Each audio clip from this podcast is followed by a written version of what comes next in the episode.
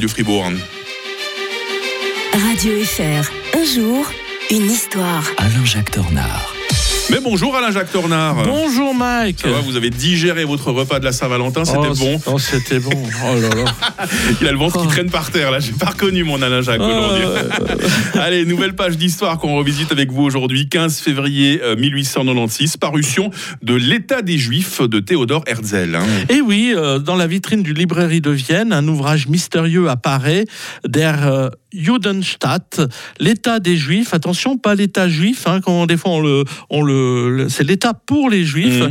Euh, Théodore Herzl, à l'époque, il a 35 ans. C'est un journaliste en fait hongrois, bien sûr d'origine juive, mais très éloigné du judaïsme traditionnel. Hein. C'est pas du tout un, un fanatique religieux. Il a assisté euh, l'année précédente à la dégradation euh, dans la cour des Invalides du capitaine Dreyfus. Vous savez qui avait été condamné injustement Ah pour ouais. espionnage, la fameuse affaire Dreyfus, et ça l'avait vraiment beaucoup euh, euh, marqué.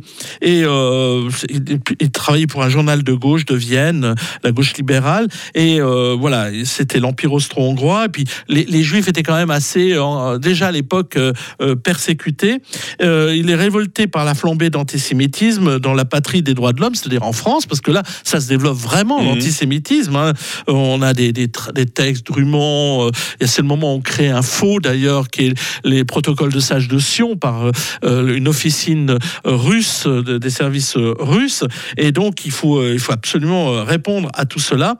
Et, donc il écrit ce, livre. Il préconise la création fait d'un foyer hein, Heimstätte, et non d'un État qui offrirait un refuge à tous les Juifs persécutés qui seraient établis en Palestine, Palestine et qui seraient placés d'ailleurs sous la protection du souverain de l'époque de cet endroit, qui est tout simplement euh, Constantinople, le- Mhm. l'empire euh, turc. hein.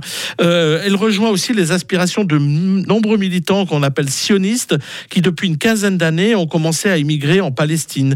Dans les mois qui suivent l'apparition de l'État des Juifs, eh bien, lui et ses amis décident de réunir un Euh, on avait pensé d'abord à la ville de Munich, mais finalement, on va se réunir où?